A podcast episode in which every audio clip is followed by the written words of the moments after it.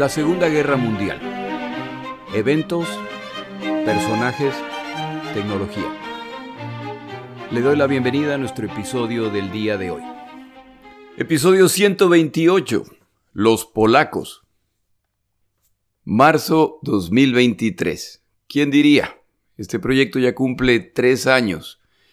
Cuando lo inicié en marzo del 2020, no podía imaginar que en unas pocas semanas nos tendrían a todos encerrados. Pensábamos que por unas dos o tres semanas y resultó un tiempo mucho más largo que eso. Como lo he dicho antes, cuando empecé este podcast yo pensaba que iba a tomar 40 50 episodios, es decir, iba a tomar un año. Ya pasamos de tres. Soy un genio de la planificación. Muchas gracias a todos mis oyentes. Empezamos nuestro episodio. Hace algún tiempo alguien publicó en Twitter un gráfico en que se podía ver la evolución de las fronteras europeas a través de los siglos. La cantidad y el tamaño de los cambios resultaban impresionantes en una animación que nunca se detuvo. Por supuesto, hay grandes cambios, como el nacimiento de un imperio europeo, o su caída, o cuando los imperios se consolidan. Esta gráfica ayuda a explicar el permanente estado de conflicto en que permaneció Europa a través de los siglos y que no ha desaparecido completamente, sino simplemente vea lo que ocurre en Ucrania en estos días. Al ver el gráfico me llamaba la atención el centro del continente, donde aparece y desaparece una nación cuya maldición parece ser el estar en el centro de Europa y por lo tanto en la ruta de quienes quieren expandirse en el sentido oeste-este o viceversa. Esa nación es Polonia, y la menciono en este episodio por su importancia en la Segunda Guerra Mundial. Como no soy historiador especializado en Europa, de hecho, ni siquiera soy historiador, busqué un libro respecto al tema para brevemente relatar la historia de esta nación.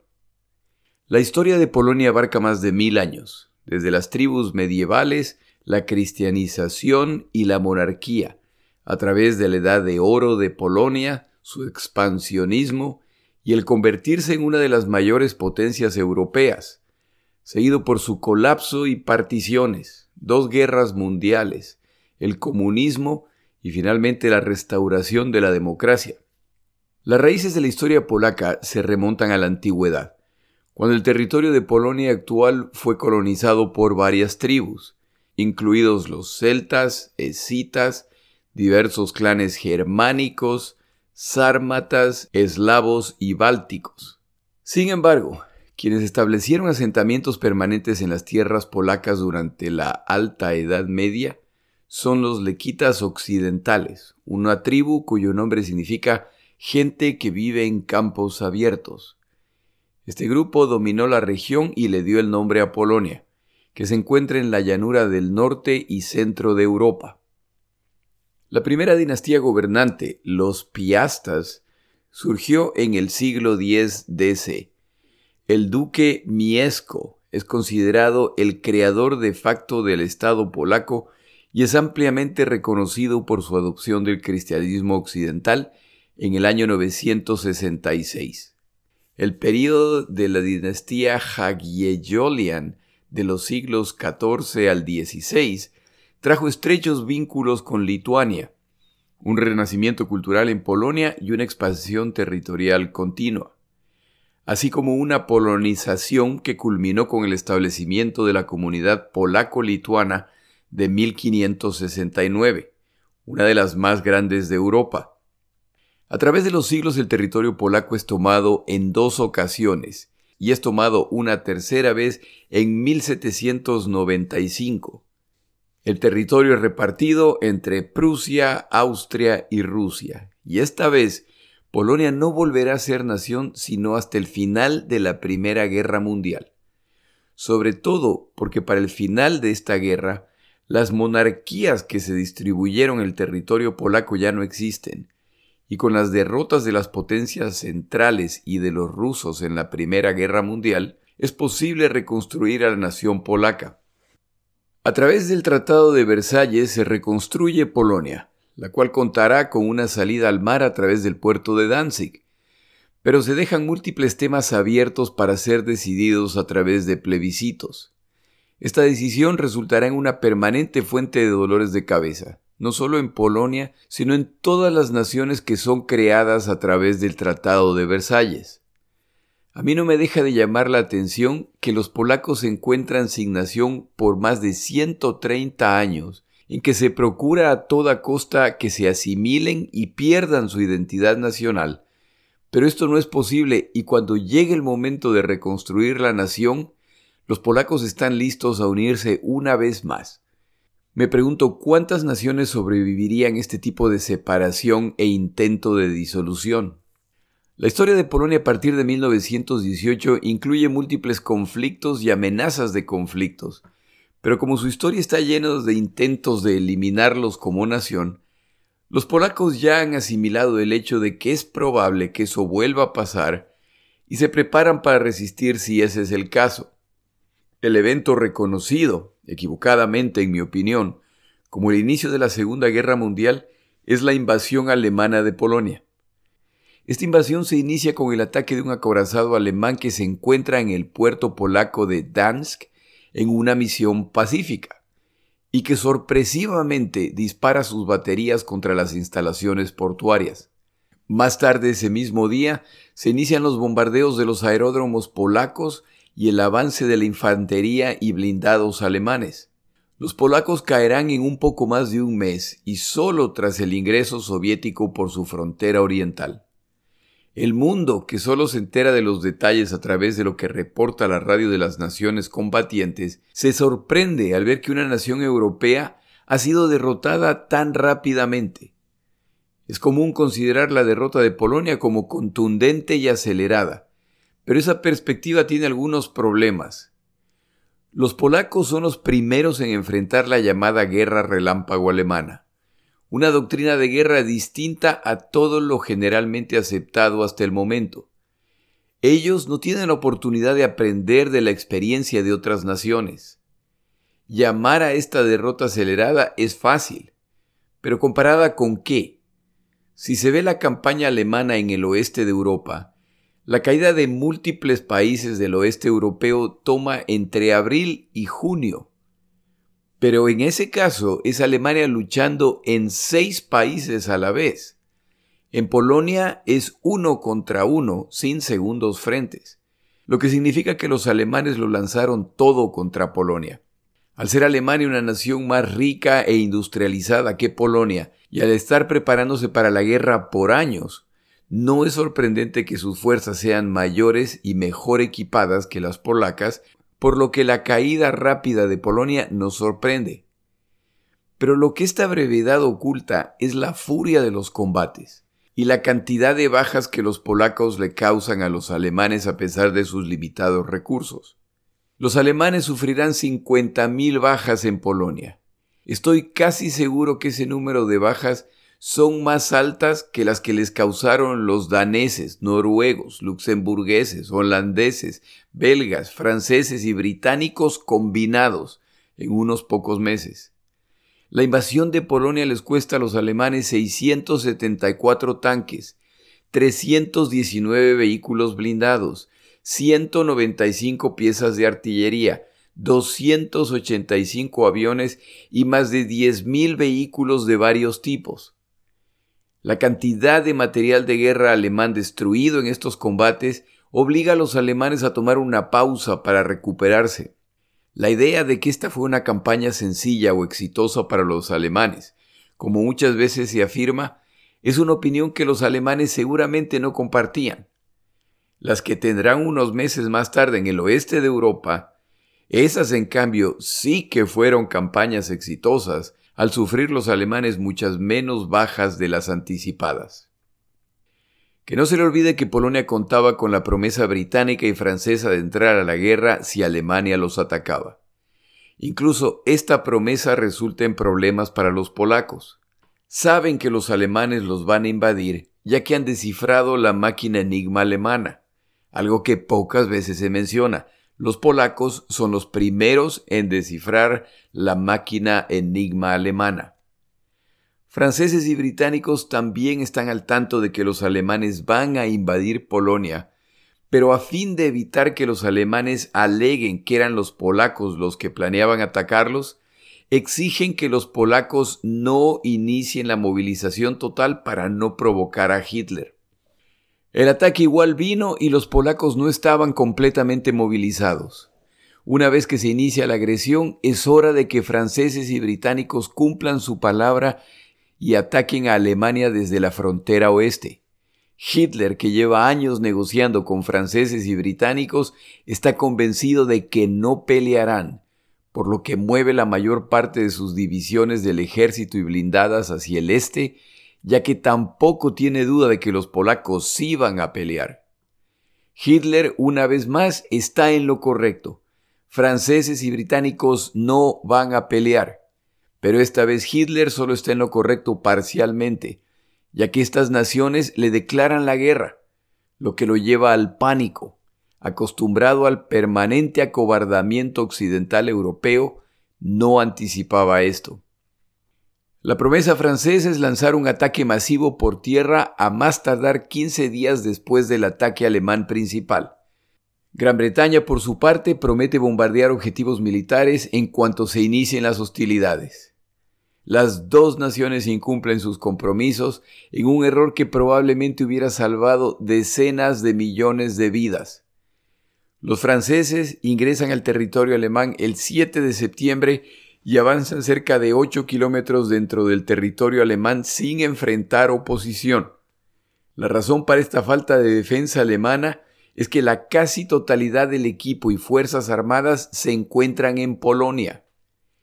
Si los franceses lanzaban un ataque total y eran apoyados por la Fuerza Aérea Británica, a lo mejor llegaban hasta Berlín, y los alemanes se hubieran visto obligados a abandonar Polonia para proteger su propio territorio, sabiendo que sin duda los polacos los perseguirían. Si ese hubiera sido el caso, no es descabellado pensar que a lo mejor se producía un colapso alemán. Esta hubiera sido una más de las guerras europeas y yo en este momento estaría paseando a mis perros. Pero eso no pasó y seguramente franceses y británicos se arrepentirán por la eternidad por su falta de decisión en un momento crucial. Las cosas van muy mal para Polonia, que pelea con la esperanza del ataque francés prometido 15 días después del inicio de la invasión.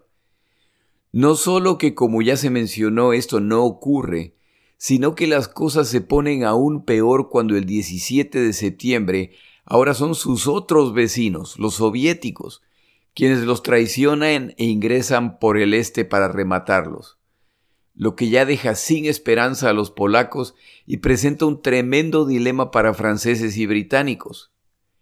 Le han declarado la guerra a Alemania debido a su invasión de Polonia. ¿No deberían por consistencia hacer lo mismo con la Unión Soviética? Polonia cae traicionada por quienes supuestamente pelearían a su lado tras ser atacadas por dos de las naciones con los ejércitos más potentes de la época. Esta acción al menos ha traído la consecuencia de que Francia y Gran Bretaña, otras naciones también muy bien armadas, le han declarado la guerra a Alemania. Y como sabemos, estos eventos seguirán una escalada que a la larga resulta en un conflicto global nunca antes visto en el planeta. En el bando aliado, los polacos son los únicos que pelearán en esta guerra desde el primero hasta el último día y lo harán en casi todo frente en que se combatió a Alemania. El 30 de septiembre el gobierno polaco se exilia a Rumania y un nuevo gobierno, bajo el general Sikorsky, se constituye. Este gobierno, luego de Rumania, irá a Francia y tras su caída a Inglaterra, desde donde operará a lo largo de la Segunda Guerra Mundial. Esta caída marca apenas el inicio de los horrores que les esperan a los ciudadanos polacos. En el sector occidental del territorio polaco, los alemanes establecen el llamado Gobierno General, que es una zona especial donde planean reunir a judíos y a otros, de acuerdo con su filosofía, indeseables.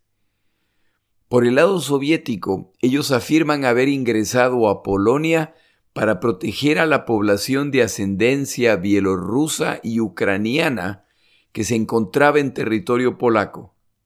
Al rato se hace un plebiscito inventado en que la gente supuestamente elige volverse parte de la Unión Soviética. Parte del territorio polaco es generosamente donado por los soviéticos a Lituania, la cual en pocos meses también será invadida por los soviéticos. No pasa mucho tiempo para que el ministro de Exteriores soviético Molotov declare que Polonia ya no existe. Qué importante es la historia. Vuelve a escuchar este último párrafo. Compárelo con lo que está ocurriendo en Ucrania en el año 2023 y vea qué poco cambian las cosas a través de los siglos. A finales de septiembre, alemanes y soviéticos firman el Tratado Soviético-Alemán de Amistad en que oficializan la repartición del botín. La crueldad con que los ocupantes tratan a los polacos parece una competencia, y su justificación para ellos es sencilla. Basado en la historia de Polonia, saben que los polacos no se van a someter. Desde los primeros días de la invasión, civiles polacos resisten, y desde el primer día se producen las ejecuciones de quienes lo hacen los registros de la población y la creación de guetos para aislar a judíos se multiplican. Tanto alemanes como soviéticos tienen interés en políticos, profesores, sacerdotes, líderes sindicales y personas prominentes polacas. Los identifican, los capturan, los deportan, y tanto alemanes como soviéticos se dedican a tratar de eliminar al liderazgo político polaco. Empiezan a proliferar los campos de concentración. Los soviéticos van a deportar alrededor de dos millones de polacos a los gulags, sus prisiones siberianas. Aproximadamente la mitad no van a regresar. Los alemanes, como se mencionó en los episodios iniciales de este podcast, ingresan al territorio polaco junto con las tropas de la SS, las cuales desde el inicio se dedican al asesinato de judíos y de civiles que resisten. Sus prácticas son tan chocantes y malvadas que algunos comandantes alemanes los desarman y detienen a fin de enviarlos a Alemania para ser sancionados, hasta que reciben órdenes de no interferir con sus actividades. Ellos reportan directamente a Hitler. A los pocos meses de la invasión se producen los eventos de Katyn, las ejecuciones masivas de militares y líderes civiles polacos. Es importante recordar que esto ocurrió no en medio de batallas o mientras están en guerra. Esto lo hizo la Unión Soviética meses más tarde cuando ya controlaban el territorio polaco. El plan alemán para Polonia es el traslado de millones de alemanes a este territorio para que desarrollen el espacio vital necesario para el imperio alemán que durará mil años. ¿Qué pasará a la población que ya vive ahí? Muchos serán enviados a Alemania como mano de obra esclavizada, pero los alemanes no pueden todavía hacer pública la parte principal de su plan. Millones de polacos y otros indeseables están destinados a ser enviados al este, tal vez Siberia, para que vivan y mueran allá. Esto será posible solamente cuando traicionen a su aliado soviético e invadan su territorio los que no sean deportados a una muerte lenta en los gulags o a Alemania como mano de obra esclava o doméstica, se convertirán en una masa analfabeta cuyo único propósito será servir a sus amos alemanes. Polonia se va transformando en el centro de recolección de judíos europeos, de prisioneros, de disidentes y de todos aquellos que los alemanes consideraban que no tenían derecho a vivir. Los polacos nunca dejarán de combatir en esta guerra, ni dentro ni fuera del territorio polaco. Tomamos una pausa en nuestro episodio.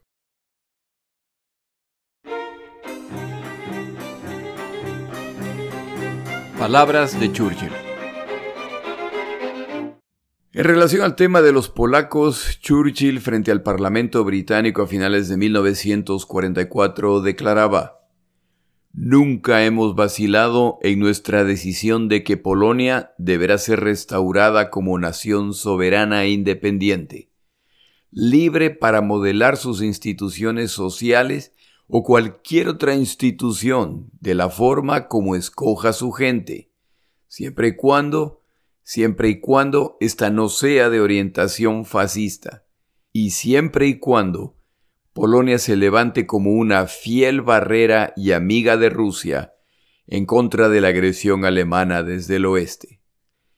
Estas palabras de Churchill deben haber sonado como un insulto para muchos polacos.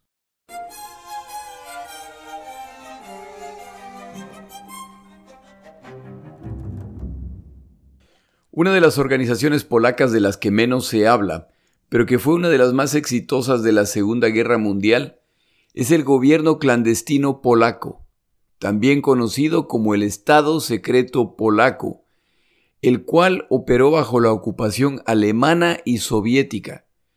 No existió en ningún otro país ocupado en Europa una organización que lleva a abarcar tantas funciones como esta con el desafío adicional de que lo hizo bajo condiciones terribles, dada la cantidad de crímenes que se cometieron contra los polacos y otros en este territorio. Los alemanes dividieron la sección del territorio polaco que invadieron en una zona a ser absorbida por el Tercer Reich y el gobierno central, una especie de tierra de nadie donde se opera al margen de cualquier ley nacional e internacional desde donde se envía mano de obra esclava a Alemania y donde se cometen los crímenes más horrendos de esta guerra. En estas dos zonas se trabaja en una tarea urgente, eliminar el sentido de identidad nacional polaco.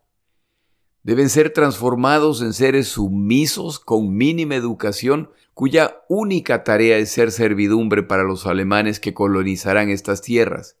Esto implica atacar la cultura, la religiosidad y las instituciones polacas. En el lado soviético de la ocupación, el terror que ya se utilizó contra los soviéticos durante las purgas ordenadas por Stalin para eliminar a quienes eran considerados enemigos del Estado, ahora se aplican en Polonia. Las deportaciones masivas y las ejecuciones sumarias eran cosas del día a día. Los dos invasores someten a los polacos a racionamientos alimenticios.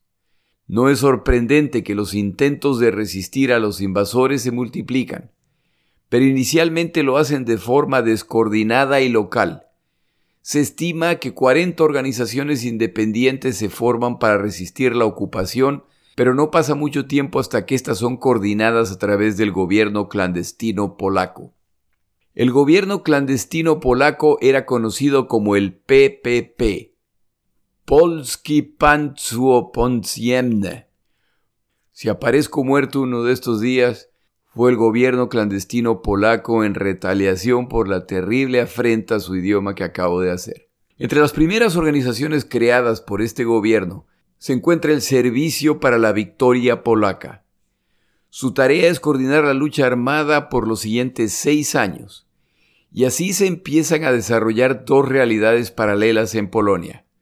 La visible es controlada por alemanes y soviéticos, más tarde por alemanes solamente al expulsar a los soviéticos del territorio polaco y más tarde por soviéticos solamente cuando finalmente expulsan a los alemanes.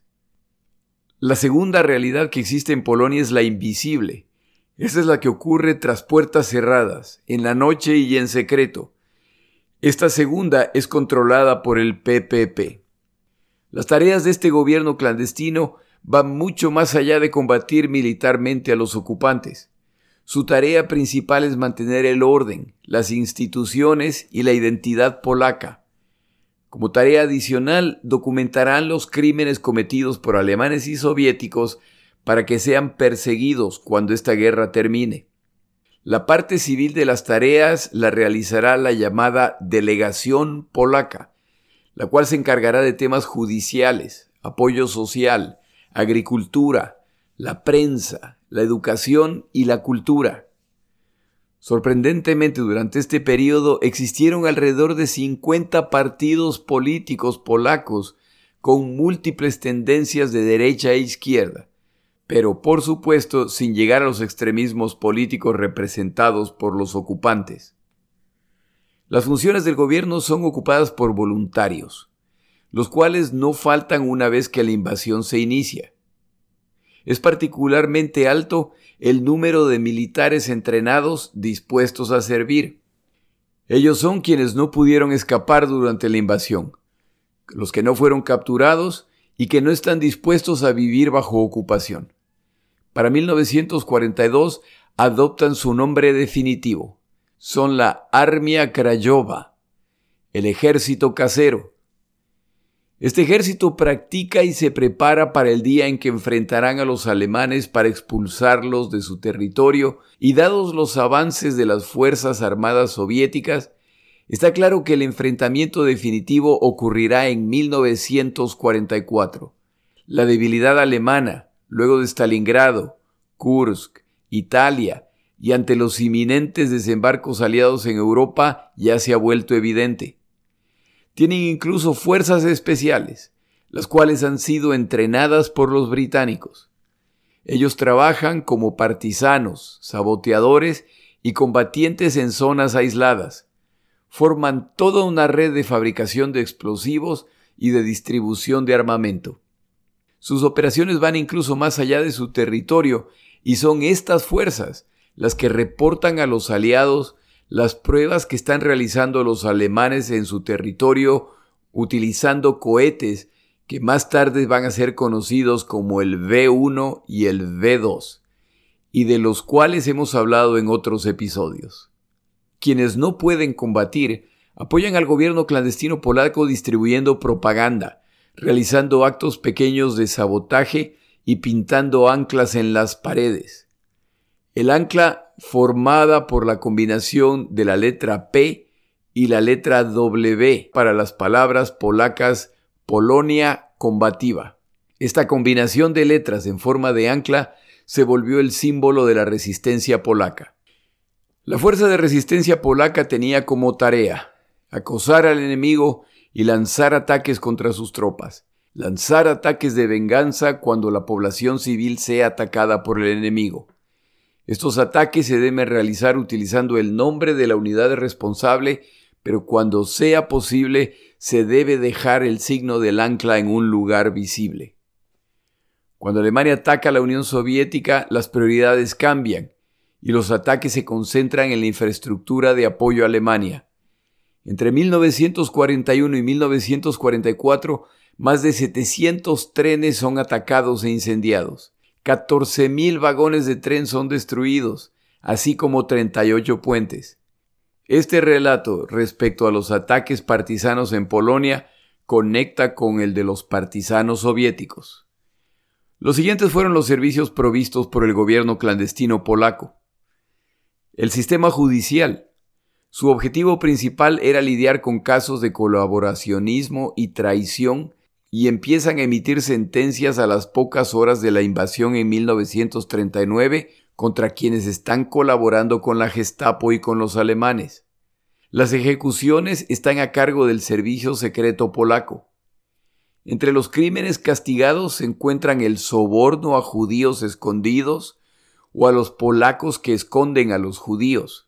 La idea es que a todos les quede claro el impacto de colaborar con los alemanes. El sistema educativo. Uno de los primeros pasos tomados por los alemanes al ocupar Polonia fue disolver todas las instituciones académicas. Los polacos ya no tienen necesidad de educación más allá de educación primaria o vocacional. Miles de profesores polacos voluntarios ofrecen decenas de miles de horas de clase a quienes quieren aprender. Se continúan dictando clases de historia y del idioma polaco. A la larga desarrollan una certificación en la cual se gradúan más de 6.500 estudiantes solamente en Varsovia. Llegaron incluso a establecer instituciones clandestinas de educación superior en áreas como lingüística, historia, matemáticas y medicina. Más de 10.000 estudiantes se gradúan durante la guerra. Aquellos que son descubiertos aprendiendo o enseñando a otros son enviados a campos de concentración o simplemente ejecutados. La prensa clandestina. Esta también es una área en que los alemanes se concentran en destruir y reemplazar con sus propias publicaciones y mensajes. El principal, Polonia no puede sobrevivir sin Alemania. La prensa clandestina polaca, que en ocasiones utiliza las mismas prensas que utilizan los alemanes durante el día, pero en la noche, no deja de publicar los crímenes que se están cometiendo contra la población polaca. También se especializan en publicar detalles de las victorias aliadas contra los alemanes. Solo en Varsovia circulan más de 700 publicaciones clandestinas durante la guerra. En medio de todo esto crean también una organización de apoyo a los judíos, entendiendo que la separación entre judío y gentil es una categorización que quieren imponer los alemanes. Estos son polacos a los que hay que apoyar buscan apoyar a judíos que se encuentran en guetos o que se encuentran escondidos. Para 1944, los soviéticos finalmente ingresan al territorio polaco mientras siguen expulsando a los alemanes. Pero como recordará, el territorio polaco incluía una zona capturada por los polacos durante la guerra contra la Unión Soviética en 1920. Los polacos entienden que estos territorios seguirán siendo parte de Polonia al final de la guerra. Los soviéticos entienden que esos territorios volverán a ser soviéticos. Los polacos habían preparado la operación Tempestad para atacar a los alemanes en coordinación con los soviéticos, pero para su sorpresa, las fuerzas soviéticas que ingresan al territorio los desarman y empiezan a apresar a militares y civiles polacos que forman parte del gobierno clandestino. Los combatientes polacos capturados o se suman a las fuerzas soviéticas bajo su mando o serán enviados a los gulags soviéticos. Se inicia aquí la nueva etapa del conflicto para la resistencia polaca. Surge la confusión. ¿Deben los polacos ahora pelear contra los soviéticos? ¿Están los soviéticos dispuestos a apoyar la liberación de Polonia? Estas preguntas son urgentes, ya que los soviéticos van rumbo a Varsovia, la capital, y es mejor saber cuál es su posición al respecto. El tiempo aclarará todo esto. Probablemente lo que más me impresiona de toda esta situación es el tamaño de la operación y de lo que alcanza el gobierno clandestino polaco. Eso quiere decir que centenas de miles o millones de polacos sabían respecto a la existencia de este gobierno oculto, pero nadie los traicionó. Eso es impresionante. Los polacos también combatirán en el extranjero. La mayor parte de combatientes polacos que logran eludir alemanes y soviéticos durante la invasión de 1939 se dirigen hacia Rumania, con la que han mantenido buenas relaciones. Los que no se dirigen a Rumania lo hacen hacia Hungría, que se encuentra en la misma situación que Rumania.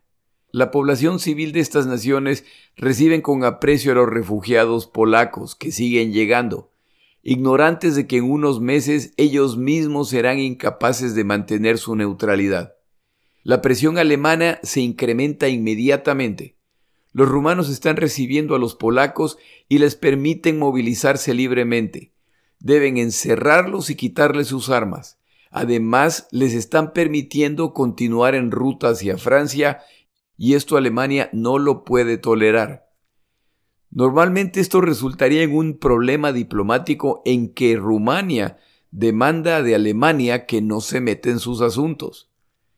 Pero esta es la Alemania nazi, y hay suficiente evidencia de que con Adolfo Hitler no se juega los rumanos empiezan a internar a los polacos, pero les permiten tantas libertades que las quejas alemanas y soviéticas continúan. A través de organizaciones fascistas en Hungría y Rumania, la presión se incrementa contra estos gobiernos para que se encarcele a los polacos. Los arrestos poco a poco se vuelven más comunes y los capturados son enviados a centros de detención lejos de fronteras o de la costa. Las embajadas polacas en Rumania y Hungría se dedican abiertamente a la falsificación de documentos, en que la profesión de combatientes polacos cambia a clérigo, músico, profesor, estudiante. se dedican también a entregar libremente dinero para las coimas, para los cruces de frontera y los puertos. Para el momento de la derrota final de Polonia, las fronteras ya son patrulladas por tropas soviéticas que capturan a quienes intentan abandonar el país. Estos miles de combatientes polacos buscarán llegar a Francia, ya que esta nación, junto con Gran Bretaña, ha declarado la guerra a Alemania. Si busco un mapa de Europa, verá que este no es un viaje sencillo. Deben pasar por múltiples países o incluso tomar desvíos que los llevan a Asia o África, pero poco a poco combatientes polacos siguen llegando a Francia. Los militares polacos que llegan a Francia, especialmente oficiales, notan inmediatamente que los preparativos franceses para una potencial guerra contra Alemania son similares a los planes polacos. Ellos saben que intentar pelear una guerra del estilo de la Primera Guerra Mundial contra los alemanes resultará en un desastre. Lo saben de primera mano. Pero los franceses no muy distintos a los británicos, se ven a sí mismos a un nivel militar muy superior a los polacos. A ellos no les pasará lo mismo. Los militares polacos insisten y se frustran al ver el ambiente relajado y confiado de Francia. Ellos, los polacos, tenían la misma actitud y esto les ha costado su país. Los franceses no lo ven pero se acerca un desastre para el cual creen estar preparados. Si usted ha escuchado este podcast, sabe que efectivamente a Francia no le pasa lo mismo que a los polacos. Los franceses caen en menos tiempo en la derrota más desastrosa y más desalentadora de la Segunda Guerra Mundial, y el oeste de Europa ha caído. Los polacos nuevamente se ponen en camino, esta vez hacia Gran Bretaña, donde miles de combatientes se reagrupan. Se destacan entre tantos los aviadores polacos y checoslovacos que pelean junto a los británicos durante la batalla de Gran Bretaña, una historia que merece ser contada ya que parece de novela. La suerte de los combatientes y las centenas de miles de civiles polacos vuelve a cambiar el 22 de junio de 1942 cuando se inicia la invasión de la Unión Soviética. La situación a inicios de esta invasión es tan caótica y el avance alemán tan abrumador que Stalin se da cuenta que cuenta con centenas de miles de combatientes aprisionados que podrían estar combatiendo junto a ellos. Los soviéticos inician contactos con el gobierno polaco en el exterior. Los polacos aprisionados por los soviéticos desde hace más de un año, los cuales de acuerdo al autor consultado esta semana sumaban más de 50.000 combatientes y más de un cuarto de millón de civiles, viven en condiciones miserables en que la privación y el maltrato son permanentes. Durante su encarcelamiento son presionados y maltratados para obtener confesiones falsas de ser enemigos de los soviéticos o de haberse involucrado en actos criminales o de sabotaje durante la ocupación soviética. Tras acordar con el gobierno polaco en el exilio que lucharán del lado soviético, Stalin declara una amnistía para los prisioneros polacos. No está de más preguntarse amnistía de qué, si su único delito era ser polacos. Los liberados se ponen en camino a pie rumbo a los centros de reclutamiento que ya se han abierto. Los soviéticos no facilitan su traslado en absoluto, primero por la emergencia que enfrentan, pero también porque esta forma de liberación resultará en que muchos desaparezcan sin dejar rastro y sin que nunca se pueda establecer qué ocurrió a decenas de miles de desaparecidos. La idea es que los polacos deberán empezar a combatir junto a los soviéticos en 1941.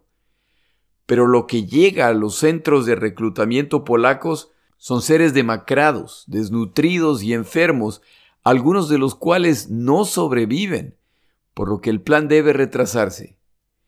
El objetivo es crear una fuerza de combate de cerca de 100.000 combatientes polacos. En el proceso de iniciar el enfrentamiento, se empieza a notar claramente que un gran número de oficiales polacos de mediano y alto rango han desaparecido.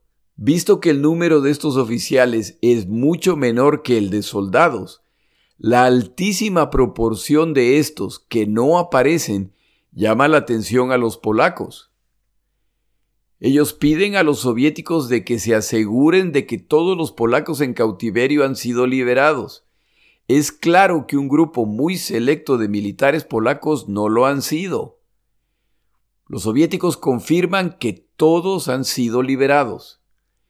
Si usted ha escuchado los episodios de este podcast relacionados con Katyn, sabe lo que en realidad ha pasado. La tensión entre soviéticos y polacos sigue incrementándose y al final se acuerda permitir que estos combatientes abandonen la Unión Soviética rumbo a Irán para combatir allá con los británicos. Para agosto de 1942, alrededor de 75 mil combatientes polacos, acompañados de 40 mil civiles, abandonan la Unión Soviética con la esperanza de que cuando llegue el momento podrán regresar a su territorio para luchar por su liberación. Desafortunadamente para los polacos que quedan atrás, sus opciones para escapar se han cerrado, pero incluso en este caso, algunos polacos van a pelear del lado soviético. Decidí grabar este episodio porque Polonia es fundamental para entender esta guerra y porque esta nación sufrió desproporcionadamente durante este periodo. Es aquí donde se siembran las semillas de lo que ocurrirá luego del final de esta guerra. Abandonamos aquí los eventos en Polonia para tomar un par de desvíos antes de cubrir el día D, los desembarcos aliados en Francia. En el siguiente episodio hablamos de la Fuerza Aérea Soviética mi nombre es Jorge Rodríguez. Gracias por acompañarme. Para información adicional respecto a este episodio, las notas de este podcast, que incluyen la narración de este episodio, así como acceso a resúmenes, videos, documentales y materiales adicionales gratuitos disponibles en el Internet, por favor vaya a Amazon y busque el libro La Segunda Guerra Mundial eventos, personajes, tecnología. Al comprar estas notas me ayuda y me apoya financieramente. Puede encontrar información adicional en mi página web, lasegundagm.com. Muchas gracias.